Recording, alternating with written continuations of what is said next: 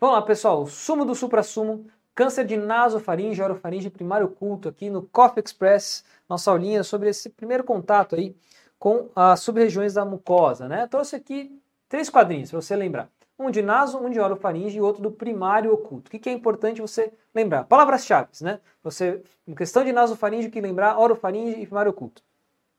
Primeiro, nasofaringe, lembrar da associação com o Epstein-Barr vírus, certo? Epstein-Barr vírus. Geralmente o tratamento é com radioterapia, porque acesso cirúrgico bastante difícil e ele é muito radiosensível. Então, manda ver na radioterapia, tá bom? Então, esse aqui é o que você precisa lembrar de nasofaringe. Além disso, veja, frequentemente metástase é o diagnóstico, é um tumor que ele consegue crescer no espaço, se disseminar sem dar muitos sintomas iniciais. Então, frequentemente o diagnóstico ele é tardio e com metástase é, quando você diagnostica. Lembra que essa região tem uma rede linfática muito alta e por isso a, a, a metastatização é muito comum.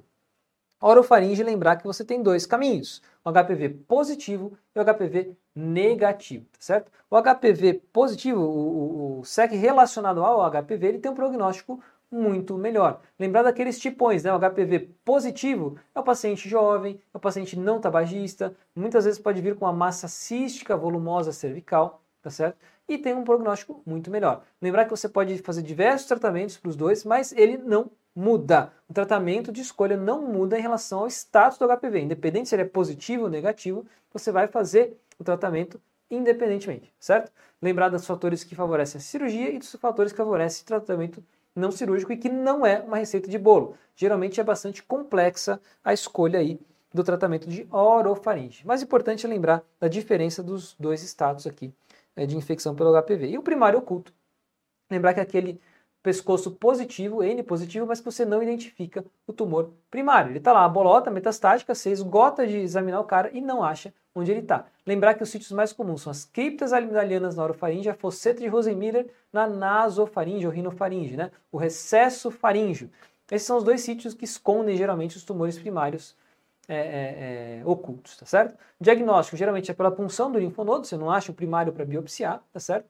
E você sempre faz a pesquisa do primário com a rotina SEX-CP. Não encontrou? Faz um PET-CT. Não encontrou? Aí sim você vai chamar isso de SEC primário oculto. Maravilha? Pessoal, é isso. Bons estudos para vocês.